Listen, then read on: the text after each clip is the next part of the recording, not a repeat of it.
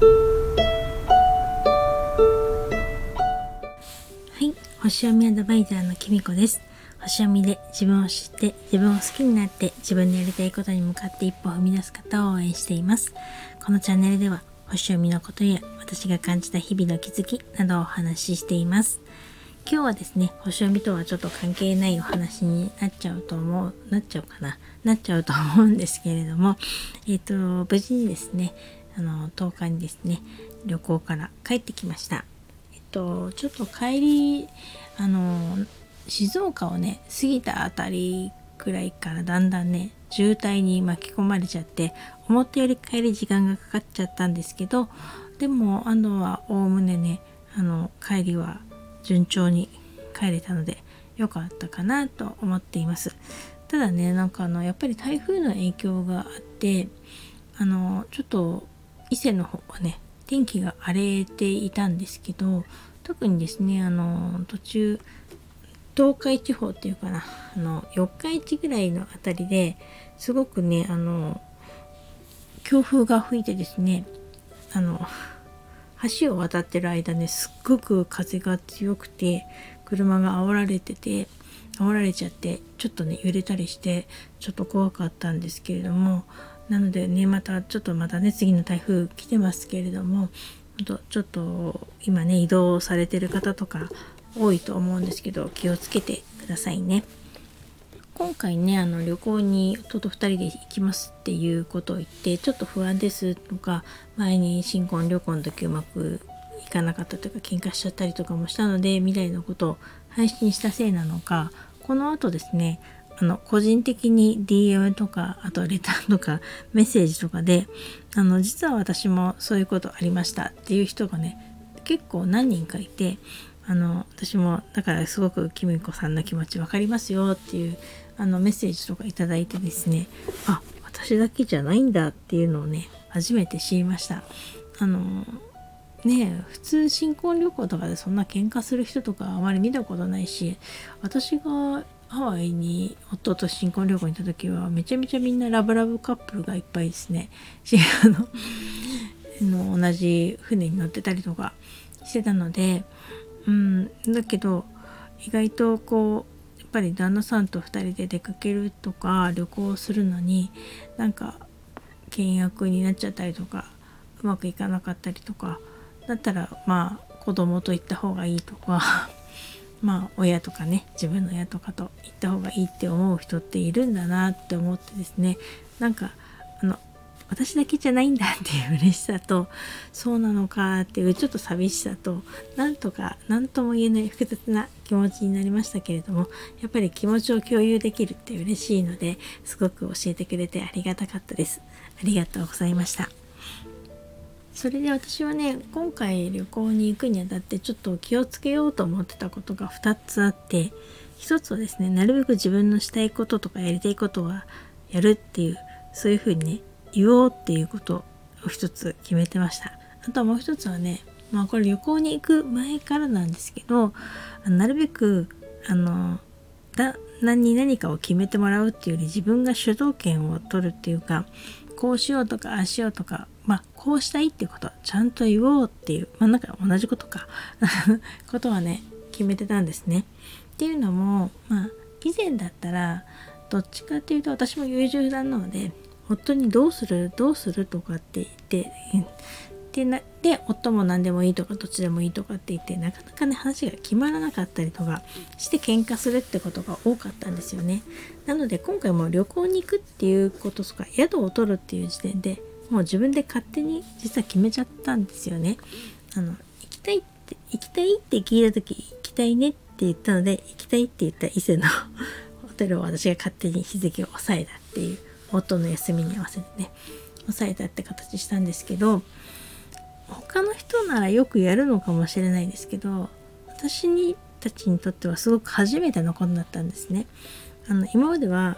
こう結局宿を決める段階から音のするとかああするとかこうするとかね散々もうどうしていいか分かんないとか決めてほしいとかって私も夫に依存して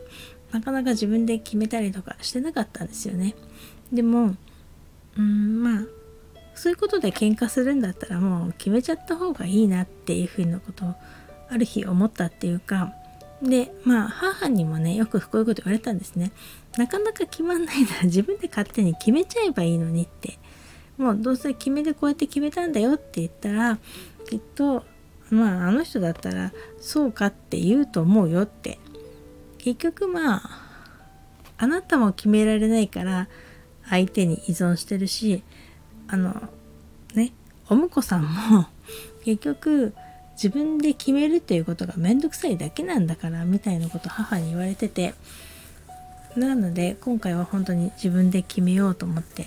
あのここ取ったから行けるの行けないのどっちにする？行かないんだったら私一人で行ってくるねとかって言って 言ってたんですね。でまあ結果的に行くって言って2人で行くことになったんだけどうん。でだからそういう感じでだから今回あの3日間過ごす間も自分がやりたいこととかしたいこととか例えば赤福氷食べたいとかこういう買い物したいとかこういうとこ行きたいとかっていうのはやっぱりここの神社に行きたいとかね。そういうことはですね自分であのはっきり言うようにしました。今まではねあのそこら辺もちょっと曖昧だったと思うんですよね。で結局できなくてガーンってなったりとかあのまあ旦那のせいにしたりとかねしてたんだけど今回は私はなるべく言ってただ2日目そのメインの日に関してはねちょっと夫もあまり体調が良くなかったりとかもしたりもしたのであのお互いね2人でちょっと話し合いながらにはなったんですけど全体的にはねなんか自分のやりたいこととか行きたいところとか一通り行けたので良かったんじゃないかなと思いますなんか行きに行った富士山見たいねっていうことは言ってたんですけどお天気の関係でこうちょっと富士山に雲がかかっちゃって見れなかったのでちょっと残念だねって言ってたんだけど帰りはさっき言ったみたいにやっぱりあのちゃんとあの富士山見ることできたんですよね。で写真とか撮ることもできたし富士山と写真撮ることもね2人で撮ることもできたあ2人っていうかまあ別々だけど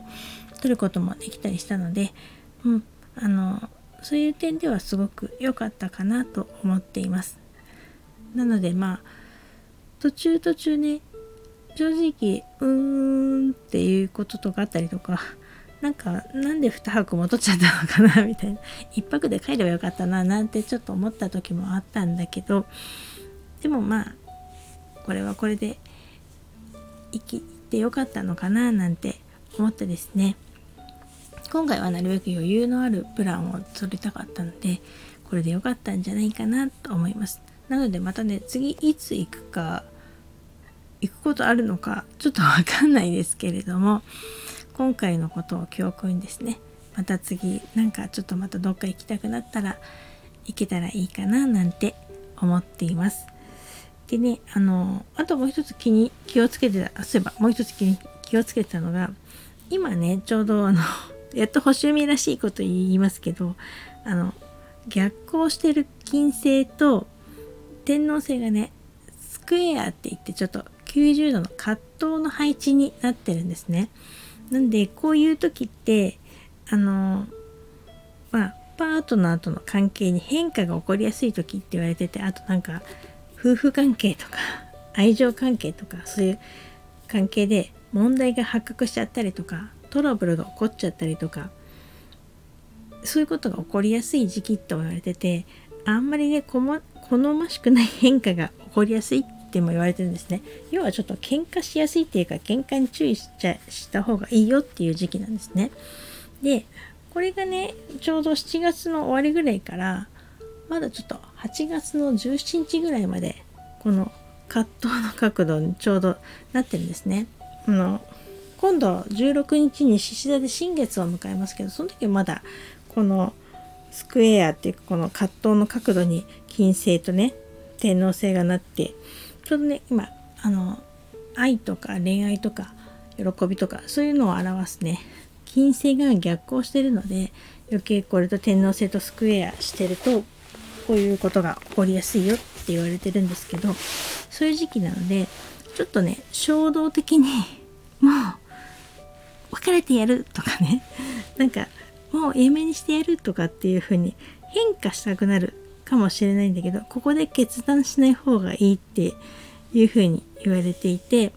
あの後でね夏ならこう衝動的に決めたことだから後で後悔しやすいっていう風に言われてるんですね。なので私もですね今回ねこの旅に行くのにあたって気をつけようと思っての